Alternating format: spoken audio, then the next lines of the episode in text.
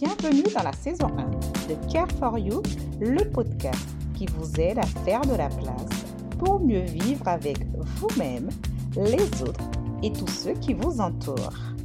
Je suis Fabienne Bourré, coach en évolution et ambassadrice d'autocompassion, c'est-à-dire l'amour et la bienveillance envers soi. Je vous aide et inspire à apaiser votre esprit faire encore plus de place pour plus d'harmonie et d'amour dans votre vie. Des questions existentielles au sujet dit tabou, en passant par des phases introspectives, on illuminera notre conscience pour s'éveiller ensemble. Care for You, bien plus qu'un podcast, mais un art de vivre populaire avec davantage de présence, de compassion et d'amour pour une vie riche et lumineuse de sens. Merci d'être là et d'y contribuer. Bonne écoute Avez-vous remarqué comment parfois on se met dans un bas d'état, on se sent super mal, tout ça parce que le plus souvent, on essaie de protéger quelqu'un. Protéger parfois, euh, par exemple, un ex, un membre de la famille, euh, une amie, un collègue ou peut-être même votre enfant. Remarquez parfois comment vous, dans quel état vous êtes. On est frustré, on est aigri, on ne peut pas dormir. Euh, franchement, ça, ça nous bousille. Même notre concentration, on n'arrive même pas à faire ce qu'on avait prévu de faire comme activité ou même s'occuper en fait de nous-mêmes ou, ou de nos progénitures.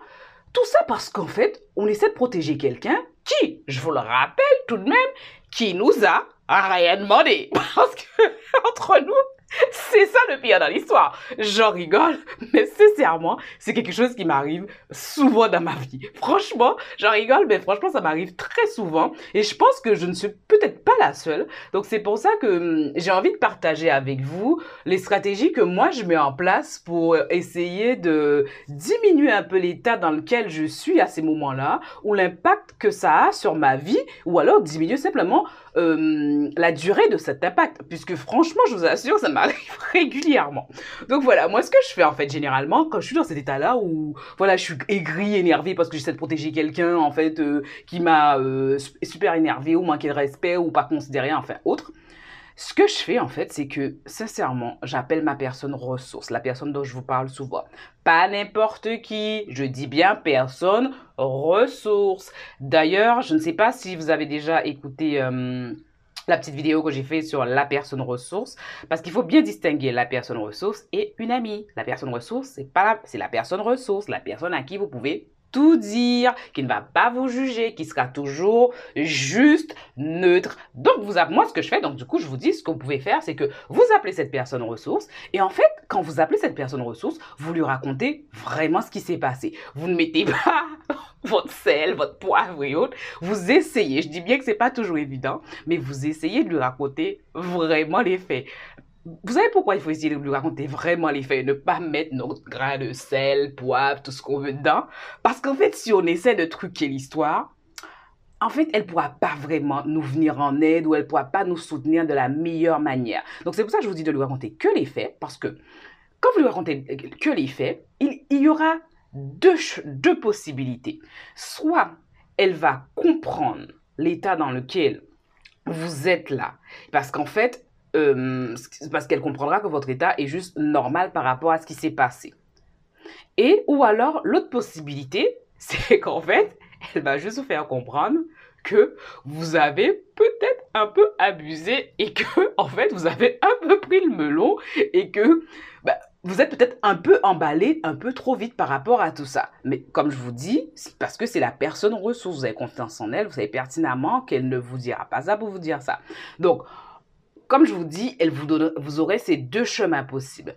Et en fonction de ces deux chemins, en fait, ce qui sera intéressant de faire justement, c'est que une fois que vous lui avez dit que les faits, ce que je fais après ça, c'est que je lui dis en fait moi comment je me sens. Une fois que j'ai raconté les, les, faits, je lui dis comment je me sens par rapport à ça. Parce que le plus souvent en fait, vous voyez, vous dites franchement je me sens pas considérée, j'ai l'impression que franchement je suis pas à ma place, on me considère pas, on me demande pas mon avis, on me prend pour un pion ou j'ai l'impression qu'en fait ils croient que je suis le, leur leur bouche-trou, je ne sais pas. Vous voyez en fait, euh, voilà, en fonction de la en fonction de la situation, ça peut être des choses comme ça, comment on se sent.